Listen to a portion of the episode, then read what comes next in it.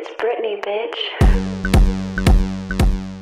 Imagine, você é uma das cantoras pop mais conhecidas de todos os tempos. Vendeu mais de 100 milhões de discos ao redor do mundo, marcou toda uma geração. No auge da popularidade, você começa a namorar outra celebridade e se torna tão famosa que vira o principal alvo dos paparazzi. Até que as coisas começam a dar errado. Você tem problemas financeiros e de saúde mental e perde literalmente o controle sobre a própria vida. Durante os últimos 12 anos, a Britney Spears está sob a tutela do pai. E isso significa que é ele quem toma as decisões relativas não apenas ao dinheiro, mas a quase tudo relacionado à vida da cantora. No começo, a entrada do James Spears na vida da filha foi determinante para ela se reerguer, voltar a ganhar dinheiro e ter uma vida relativamente saudável. Mas nos últimos dois anos, a situação mudou drasticamente. Foi quando diversos fãs da Britney criaram o movimento Free Britney na internet. Eles acreditam não só que a cantora tá presa nas garras do pai, mas que ela tenta alertar o mundo sobre o que tá passando por meio de mensagens secretas em posts no Instagram. Eu sei que essa altura você deve estar tá pensando que se trata de uma teoria da conspiração absurda. Mas olha só, no ano passado, a própria Britney pediu na justiça que o pai deixasse de ter o controle sobre a vida dela. E o motivo, segundo a defesa da cantora, é que ela tem medo dele.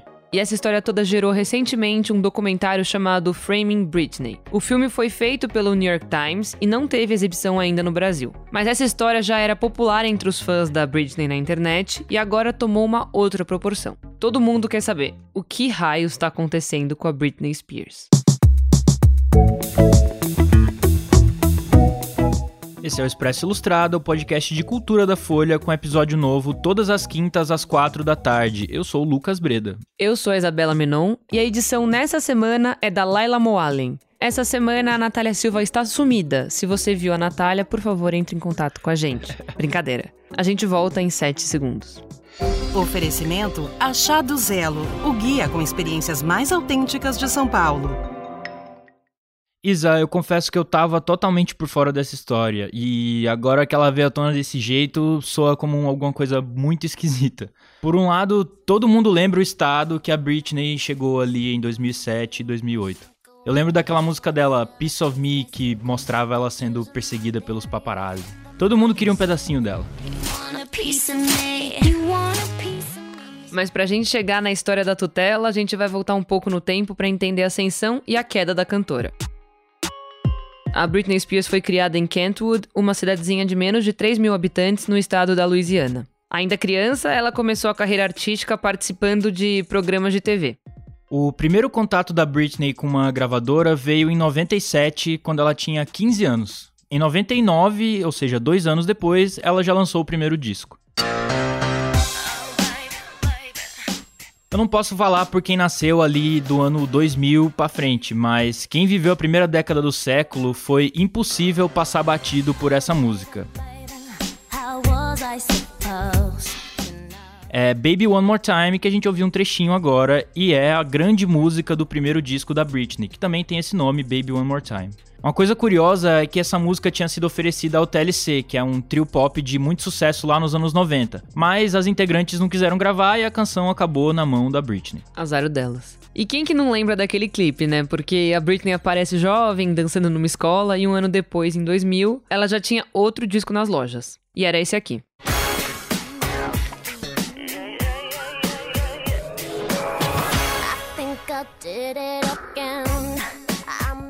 Você ouviu um trechinho de Oops, I Did It Again. E além da principal música do segundo álbum da Britney, ela teve um sucesso quase tão grande quanto Baby One More Time. E bom, esses dois primeiros álbuns dela venderam tanto, mas tanto, que ambos estão na lista de discos mais vendidos de todos os tempos. E isso não é pouca coisa. Em 2001, a Britney fez 20 anos. E foi quando ela lançou o álbum chamado apenas Britney, o terceiro dela. Esse disco, além de trazer uma sonoridade mais madura, que conversava com R&B, com a música disco e com a eletrônica na época, ela desenvolveu também os temas das letras. Ali, a Britney explorava a própria sexualidade e a chegada à vida adulta com mais propriedade.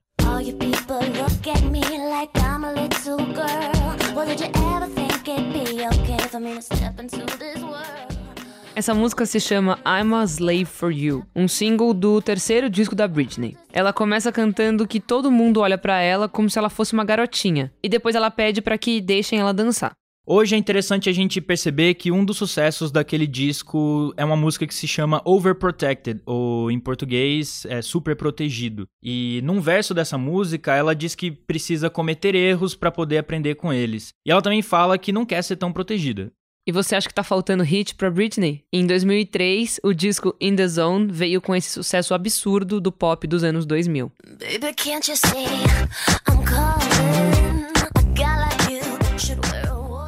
em Toxic, a Britney mostra que naquela época ela tava pegando fogo. E quem que não lembra do VMA de 2003? A Britney cantou naquele evento e no fim da performance deu um beijo na boca da Madonna. E na época, isso deu o que falar e aquele momento se tornou um dos mais memoráveis da premiação da MTV americana. Em 2001, a Britney deu uma entrevista para a MTV brasileira. E a gente falou com a Sara Oliveira, que é a VJ que conversou com a Britney naquela época, e ela contou como que foi aquele encontro. Eu fui convidada para entrevistar a Britney Spears pela gravadora, fui para Miami para entrevistá-la, fiquei no mesmo hotel que ela. Então a entrevista era tipo, ela estava num set ali no hotel que eles montaram um set e, e ela recebeu várias pessoas, várias uh, emissoras antes de mim. Eu fui a última, né? A Sarah cita a Sandy, da dupla Sandy Jr., para tentar comparar com o que estava acontecendo com a Britney. Eu até achei que iria encontrá-la meio exausta, assim, sabe? Porque ela já tinha falado um monte, né? E logo que eu cheguei, a produtora dela falou o seguinte: ela não responde sobre o Justin Timberlake. E ela também não fala sobre virgindade. Aí eu, eu pensei assim, gente, virgindade. Tipo, sabe quando que na minha vida eu vou perguntar pra uma pessoa sobre algo que só diz respeito a ela, assim, uma coisa muito íntima, né? Não tem nem cabimento, aliás, eu acho um absurdo. Eu achava um absurdo desde então uh, as pessoas falarem sobre isso com os artistas, sabe? Sobre sexualidade, sobre virgindade, porque isso tem que ser. A pessoa tem que falar se ela quer falar, né? Ela vai abordar assuntos mais íntimos se ela quiser. E eu ficava muito incomodada quando faziam isso com a Sandy aqui no Brasil também. A Sarah, naquela época, tinha entre 20 e 21 anos, e a Britney tinha apenas 19. Elas tinham uma idade parecida. E daí, no meio do papo, a gente ficou conversando ali. No meio do papo, ela disse que se sentia muito pressionada por todo mundo querer saber detalhes íntimos, né? Que ela era uma artista, que o que ela queria era fazer show, gravar clipe, e inclusive dar entrevistas, mas não falar de intimidade, que ela não se sentia é, à vontade para isso, assim. E é como eu falei, né? Os talentos que começam muito cedo na vida artística muitas vezes passam por isso. E as mulheres principalmente. Os meninos também, mas as mulheres principalmente, sabe? A mídia e o público parecem não perceber o quanto eles podem ser invasivos, o quanto eles podem ser destrutivos até em vários momentos. E presta atenção nisso. Um dia depois da entrevista, a Sarah encontrou a Britney num restaurante lá em Miami. E adivinha quem estava lá? Eles mesmos, os fotógrafos de revistas de famosos. Aí no dia seguinte, olha que coincidência. Eu fui almoçar com um amigo, o Alex, e a gente encontrou a Britney e o Justin Timberlake. Eles foram almoçar no mesmo restaurante lá em Miami. E daí, quando ela me viu, ela deu um gritinho assim: Ah! Foi muito divertido, assim. Ela era realmente uma moleca. Aí o Justin, muito simpático. Aí tinha uns fotógrafos lá também, uns paparazzi brasileiros. E daí fizeram foto, também saiu na, na mídia isso. Saiu, acho que no Globo, saiu na, na, nessa própria revista aqui, nessa matéria, enfim. Também foi nessa mesma época que outro acontecimento ajudou a mudar a vida da Britney. Ela começou a namorar o Justin Timberlake, outro desses nomes fundamentais para o pop dos anos 2000. Eles eram o casal queridinho dos Estados Unidos e quando terminaram, a mídia inteira se voltou contra a Britney. O Justin, ele assumiu a narrativa e fez parecer que a cantora é quem tinha traído ele, dando motivos pro término. E ele fez até uma música sobre isso, no caso Cry Me a River, que é um hit até hoje.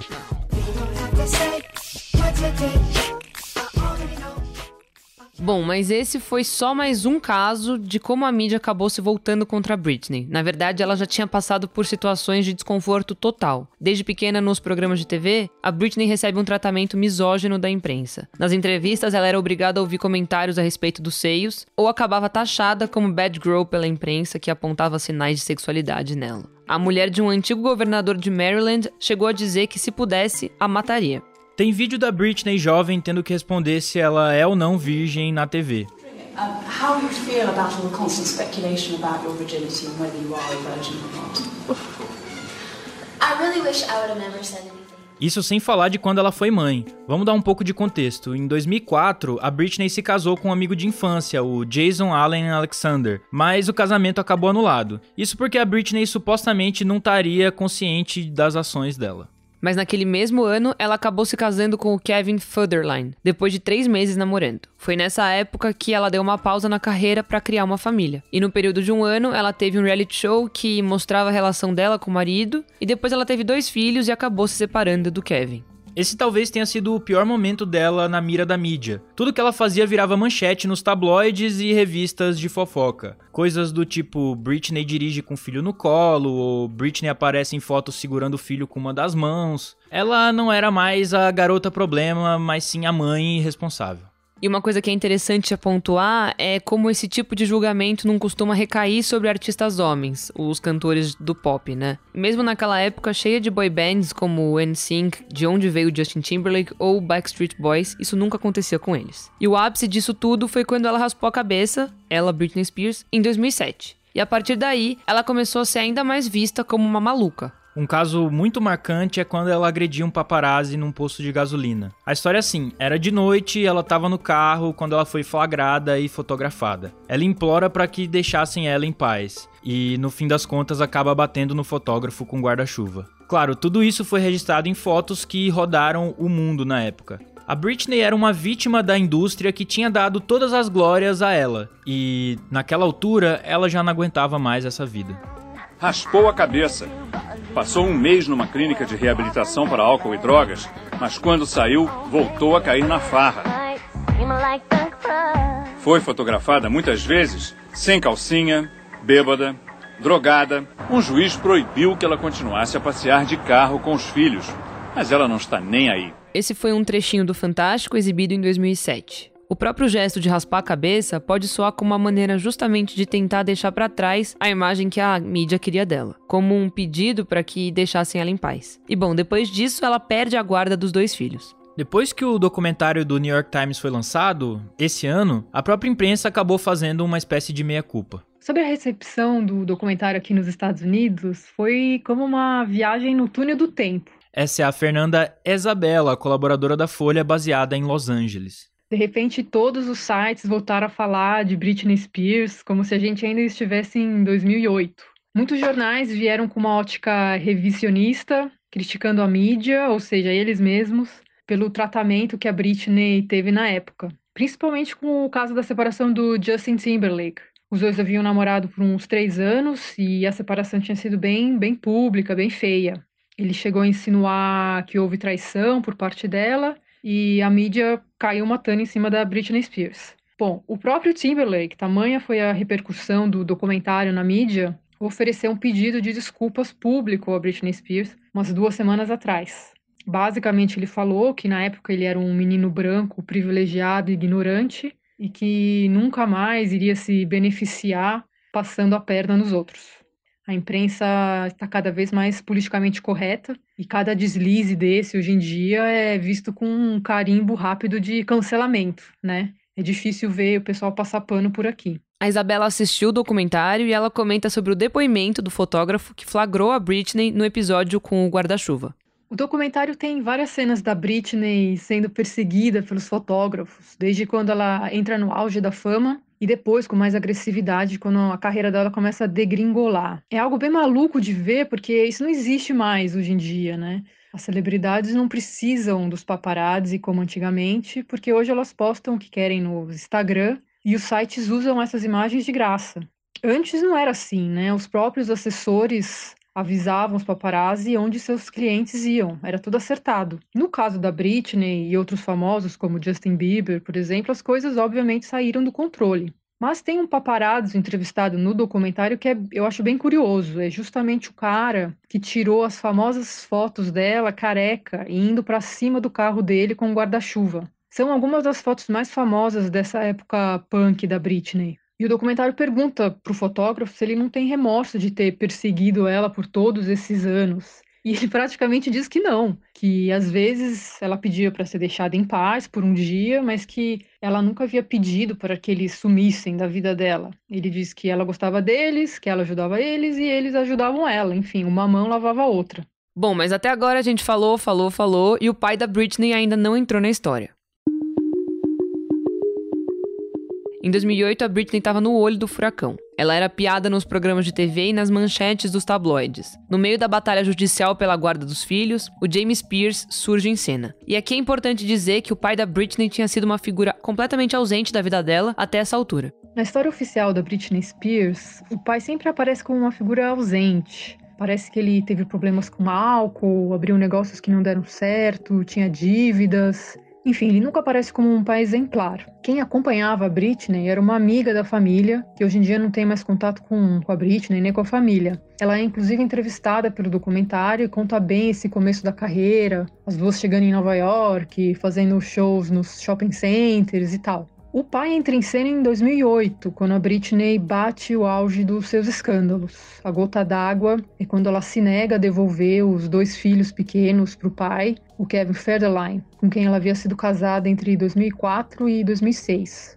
Então o Federline chama a polícia para pegar seus filhos na casa da Britney e a Britney sai da mansão numa maca de ambulância tem uma foto famosa dela na maca, com a cara transtornada. Provavelmente teve um surto psicótico, está sob efeito de drogas, enfim, os dois talvez. Mas depois desse caos, fica estabelecido o tal do arranjo jurídico, chamado aqui de conservatorship, que acho que a gente pode traduzir para o português como tutela. O pai vira o tutor principal ao lado de um advogado. E aí começa essa nova fase da Britney Spears. E o que é a tal da tutela? É quando alguém assume a administração das finanças ou até da vida inteira de outra pessoa. Para isso acontecer, é preciso que a tutelada, nesse caso a Britney, esteja incapaz de tomar decisões básicas, tipo o que comer, como cuidar da casa, esse tipo de coisa. Isso significa que a pessoa não tem capacidade para administrar o próprio dinheiro. Não que ela não saiba poupar ou que gaste mal, é mais no sentido de que a pessoa poderia, por exemplo, ser manipulada por outras e, sei lá, doar todo o dinheiro que ela tem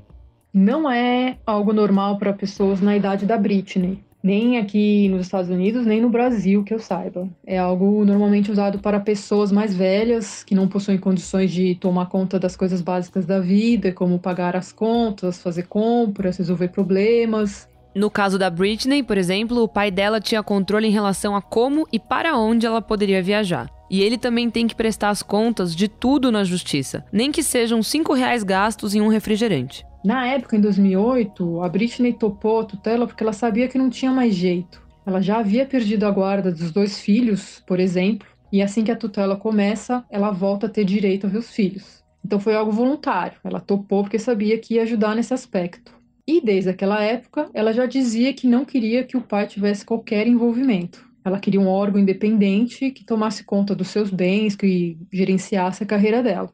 A justiça determinou que o James Pierce assumisse não só as contas, mas também a vida pessoal da filha. Desde então, ela já lançou alguns discos sem tanto sucesso, mas recuperou a estabilidade financeira. Quando o pai assumiu a tutela, a Britney estava no vermelho, e hoje a carreira dela é bastante lucrativa. Os últimos álbuns que ela lançou não foram muito marcantes, mas ela conseguiu uma residência com shows em Las Vegas por vários anos, algo que certamente lhe rendeu muito dinheiro. E para quem não entendeu o termo, a residência é quando o cantor se apresenta sempre no mesmo lugar por um período de tempo, pode ser meses, até um ano. E uma coisa que é importante dizer é que a justiça determinou que a Britney era incapaz até mesmo de escolher um advogado. Ou seja, foi a própria justiça americana que escolheu o advogado que a defenderia nos tribunais. No começo, a ideia da tutela é que fosse temporária, mas em 2008 ela acabou se tornando permanente. E desde aquela época, o pai da Britney pode fechar acordos para gravar discos, turnês e clipes dela, por exemplo.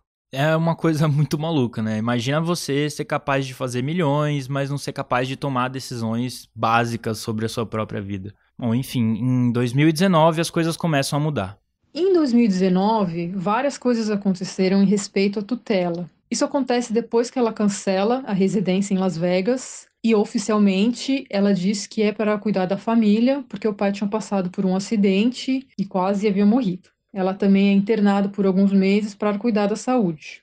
Bom, em 2019, o advogado que dividia a responsabilidade de tutor com o pai pede demissão. Também no mesmo ano, uma juíza pede uma reavaliação do arranjo de tutela e depois o pai sai do arranjo por conta própria, não se sabe por quê, e temporariamente fica uma mulher que era responsável por cuidar da saúde da Britney, como uma espécie de governanta médica. E em 2020, A Britney pede para que essa moça, essa mulher, passe a ser a tutora principal no lugar do pai. Mas aí a juíza nega, instaura o pai na tutela, em conjunto com o fundo administrador especializado nesse tipo de arranjo. É bom lembrar que nessa confusão toda, em nenhum momento a Britney Spears pede, através do seu advogado, que a tutela seja cancelada, seja encerrada. Não, ela sempre pede que o pai é que seja afastado e substituído por uma empresa, um fundo especializado em gerenciar a carreira. Hoje, a vida da Britney é completamente fechada e resguardada. Ela raramente dá entrevistas e quem conseguiu entrevistar ela nos últimos anos diz que foram situações muito controladas. Tem muito dinheiro envolvido nisso tudo e recentemente os advogados da cantora estão sendo mais agressivos em relação a pedir o afastamento do Jamie nos tribunais. E se antes os paparazzi eram quem mostravam a vida da cantora ao mundo, agora esse papel ficou pro Instagram.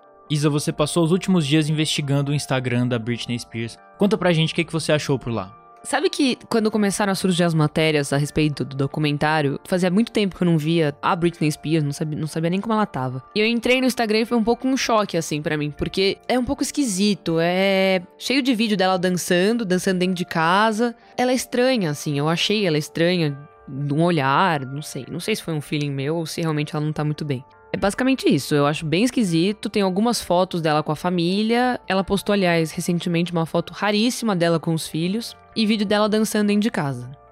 É isso. É, o, o pessoal fala que ela é realmente muito apaixonada pelos filhos, uma pessoa família. Tem, um, tem um repórter do New York Times, o, o Joe Coscarelli, que inclusive no, no, podcast do New York Times, o podcast, ele até fala assim que se a Britney pudesse, ela estaria no meio do mato, cuidando da família e não fazendo música, nem turnês e tudo mais. E uma coisa que eu acho interessante do Instagram dela também é que ela nunca fala nada sobre a tutela, né? Tipo, ela tá disputando na justiça, mas não tem nenhuma menção. Não, nunca. Ela nunca comentou sobre o movimento Free Britney. Ela só agradece aos fãs pelo carinho, pelo apoio incondicional, mas ela nunca falou especificamente a respeito disso. Então é, parece bem complicado ali na família.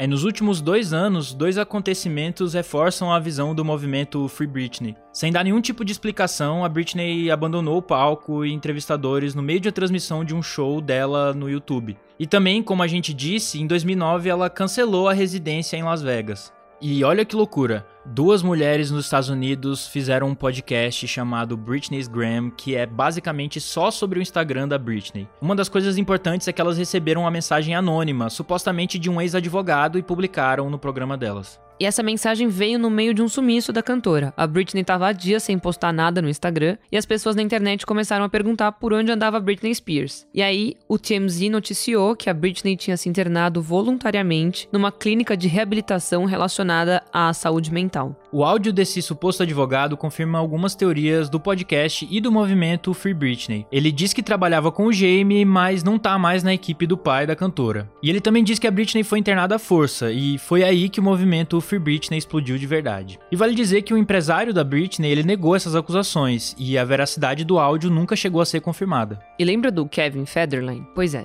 o pai dos filhos da Britney pediu uma ordem de restrição contra o pai da cantora. O motivo? Ele teria tido uma briga com um dos filhos da Britney. E em setembro de 2019, o Jamie alega razões de saúde mental e pede para não mais administrar a vida pessoal da Britney, apenas as suas finanças. Mas a Isabela tem algumas críticas ao documentário. Vamos ouvir.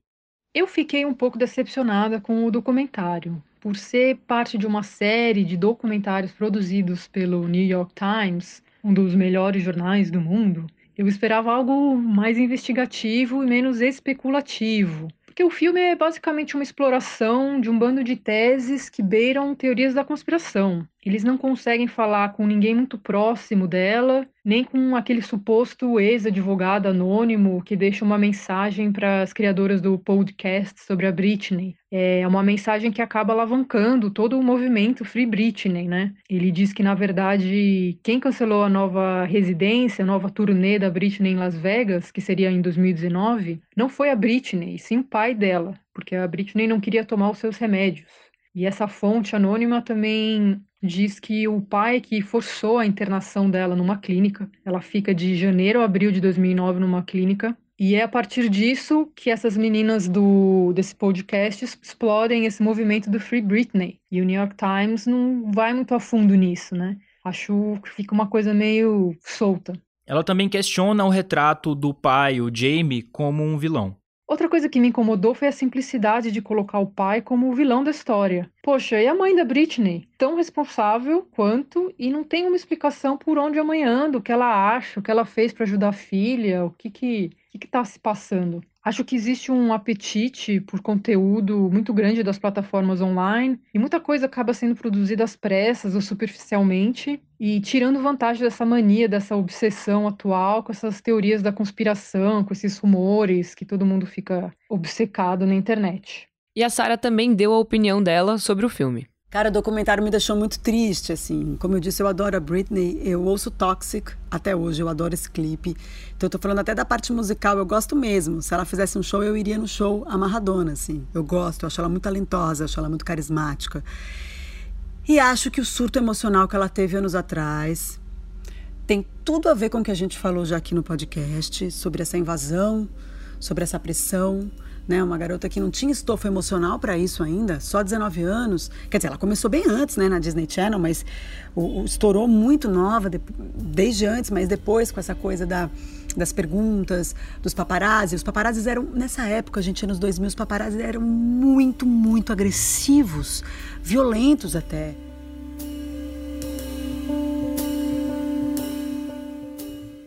Diante dessa história, o movimento Free Britney repercutiu bastante nas redes. A gente ligou para o Alan Mangabeira, professor de comunicação da Universidade Federal de Pernambuco e criador do site Britney Online. Ele é um ativista do movimento Free Britney. Vamos ouvir como foi essa conversa.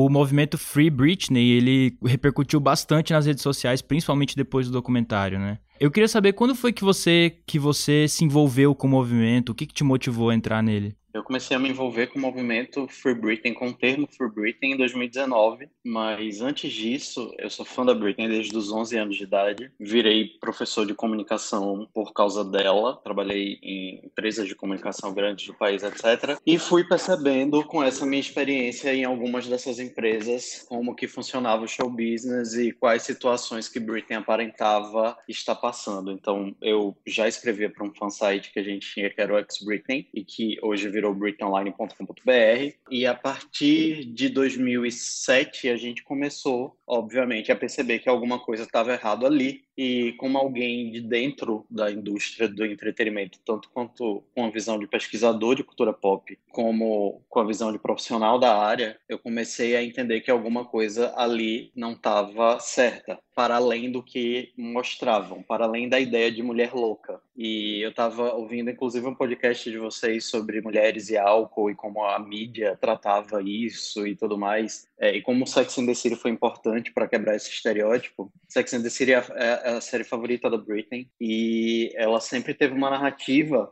muito parecida com a narrativa que oscilava entre as quatro personagens principais de Sex and the City. E eu acho, comecei a achar muito cruel que ela estava sendo minada dessa narrativa no lado pessoal, mas essa narrativa era usada pela indústria para poder comercializar Britney enquanto um produto de uma forma extremamente machista. Então, quando eu comecei a ter essas noções de machismo, que a gente não nasce com elas, né? Eu sou homem, é, apesar de gay, então eu comecei a entender que alguma coisa ali estava acontecendo e logo em seguida, pouco tempo antes disso acontecer, na verdade, Britney tentou lançar uma música que chama Mona Lisa, que não chegou a ser lançada na forma original. Essa música ela gravou durante os ensaios da Onyx Hotel, que é uma turnê que está completando 17 anos essa semana, a turnê da época de Toxic e a partir disso, a partir dessa composição própria da Britney, dessa gravação que Britney fez durante os ensaios da turnê com a banda da turnê, sem nenhuma edição vocal, e dela chegar nas rádios, ela sozinha, sem segurança, com um CD na mão, pedindo para as rádios tocarem essa música. E a música tendo uma letra que falava sobre matar a imagem que foi construída para ela e que ela própria ia fazer isso, porque ela foi construída para falir e para virar um sucesso a partir da falência, ela disse que estava tentando tomar as rédeas disso que ela mesma ia se matar, mas no sentido figurado de matar a imagem criada. Finalmente, com o documentário do New York Times, que estreou algumas semanas, a gente tem uma linguagem acessível para que o público que não consome Britney possa entender o que está acontecendo com ela. E tira da gente essa carga de teóricos da conspiração, etc. Alan, queria que você me contasse se você já viu a Britney pessoalmente, como é que foi esse contato que você teve com ela?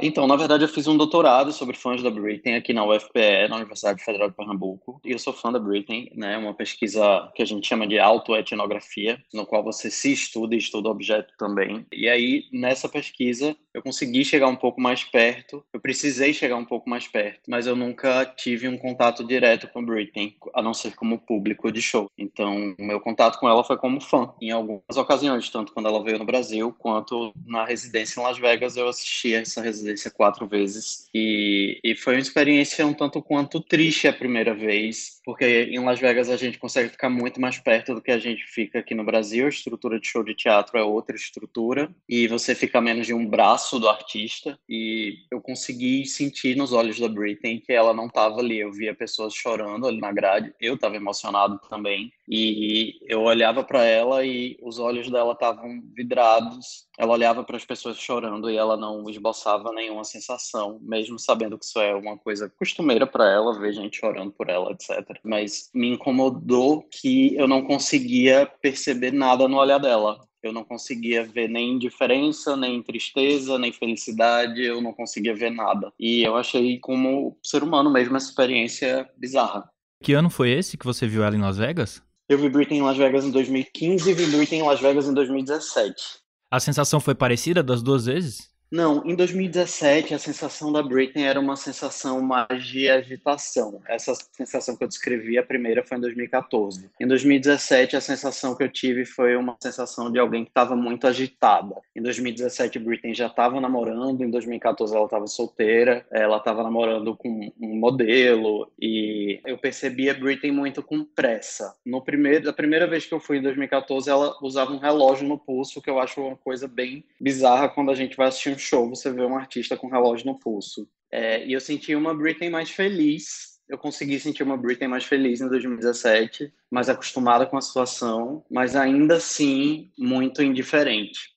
Alan, qual que é a expectativa hoje dos fãs em relação ao futuro da Britney? Porque todo mundo imagina um grande comeback, mas vocês já pensaram se nada acontecer? Tipo, seria algo frustrante? Na verdade, eu acho que existem hoje dois tipos de fãs da Britney. Existem os fãs da marca Britney Spears que esperam sim um comeback e que esperam novos CDs, novos singles, vinis coloridos e etc. Existem os fãs que são fãs da pessoa Britney. E existe talvez uma terceira classificação aí que seria um, um, uma mistura dos dois. É, eu acho que para quem é fã da pessoa Britney, não está esperando mais nada, assim entende que Britney já ofereceu pra gente muito mais coisa que vários popstars já ofereceram. E a gente chegou num ponto que a gente só quer que ela se liberte e seja feliz. Mas há uma grande parcela dos fãs é, que espera um grande comeback, né, um grande retorno aos palcos, triunfante como uma fênix do pop.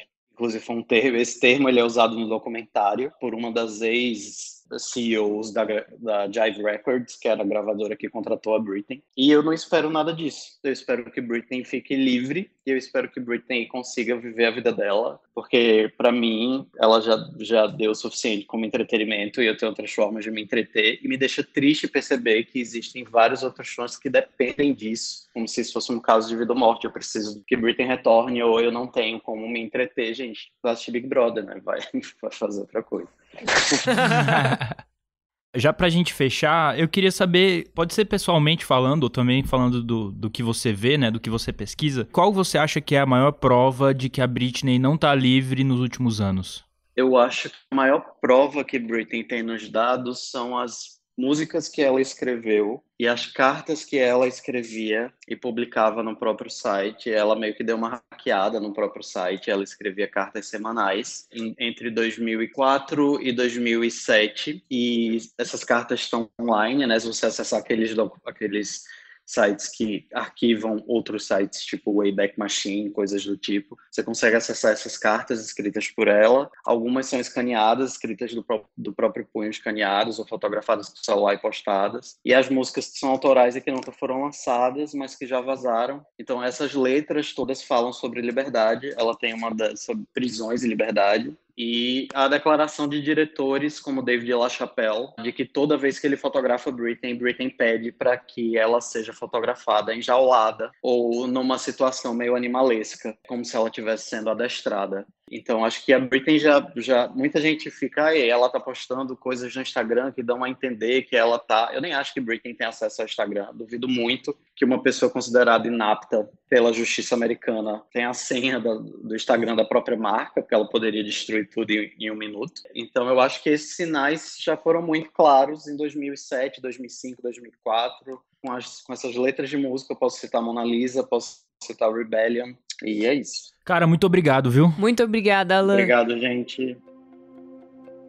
Em novembro, a justiça decidiu não tirar o Jamie imediatamente do controle das finanças da filha, mas também colocou uma empresa, a Bessemer Trust, como co-tutora dela. E lembra que o pai da Britney também pediu para não ser mais o responsável pela vida pessoal dela? Bom, a justiça colocou um profissional da área chamado Jodie Montgomery para assumir esse papel até setembro desse ano, 2021. No dia 17 desse mês, março, tem uma nova audiência e depois tem outra em abril. E só aí a gente vai saber o que pode acontecer com a Britney. Fica ligado para os próximos desdobramentos dessa história, mas antes de ir embora, claro, tem as dicas da semana. Lucas Breda, qual a sua dica da semana? Ou melhor dizendo, qual a sua dica de rap da semana? Cara, deve, se a gente pegar aí, deve fazer umas, uns dois ou três episódios que eu não dou um disco de rap, né? Mas esse não tem como passar batido. Não, mesmo quando você não dá diretamente uma dica sobre rap, é indiretamente ela tem a ver sobre rap. tipo aquela série que você tinha falado que um dos episódios era sobre rap. Não era, é a mãe do Tupac Shakur, na verdade. Mas ela, ela não é rapper. E o Tupac não aparece no, no filme. Enfim, tô brincando. Tá bom. Mas o. Assim, quem tá acompanhando o Expresso tem que ouvir o disco Esculpido a Machado, de um rapper chamado Leal. Ele é um rapper do Rio de Janeiro, ele estourou faz um ano e pouco, acho que dois anos. E ele faz principalmente grime, que é esse estilo, esse estilo de batida, principalmente, que vem do Reino Unido, mas que chegou no Reino Unido principalmente por meio de imigrantes e especialmente imigrantes da Jamaica. Então tem uma relação com sonoridades da Jamaica, mas também com batidas da música eletrônica inglesa, tipo o K-Garage, o dubstep e o jungle, por exemplo. E, enfim, o Leal, ele é muito talentoso, é o primeiro disco dele e acabou de sair, saiu essa semana, para quem tá ouvindo, obviamente, o programa no dia que ele saiu. Escutem Leal, esculpido a Machado. Isa, o que, que você vai indicar pra gente? Além do Instagram da Britney Spears. Não, a minha dica, na verdade, é que como o documentário não está, ele não está disponível no Brasil, que você ouça, ouvinte, o podcast Britney's Gram, que tá disponível, sabe aonde? No SoundCloud. É bem. É, foi chatinho já já. E. Enfim, aí você consegue entender todos os dobramentos dessa história e um pouco mais sobre o movimento. E os episódios são bem longos. Então, é isso. Se tiver muito afim de descobrir mais sobre essa história, essa é a minha dica. Esse foi o Expresso Ilustrada, o podcast de cultura da Folha, com episódio novo todas as quintas às quatro da tarde. Eu sou o Lucas Breda. Eu sou a Isabela Menon e a edição dessa semana foi da Laila Moalen. Até semana que vem. Até semana que vem e sempre lembrando que se vocês acharem a DJ Natinha por aí, a gente tá à procura dela. Pelo que a gente ficou sabendo, o pai dela tá no comando da vida dela e por isso ela não tá postando nada, ela sumiu completamente. Então se vocês souberem de alguma coisa, se vocês acharem alguma mensagem subliminar por aí, pode avisar a gente aqui. Avisa a produção do programa, que é uma produção muito numerosa. Com certeza vocês vão encontrar eles. E falar sobre onde anda a DJ Natinha. A hashtag é FreeDJNatinha. Se vocês tiverem mais informações, por favor, mande mensagem, Twitter, e-mail. Façam um podcast sobre isso. Pombo correio, o que quiser, a gente tá aqui. Tchau. É isso, gente. Até semana que vem.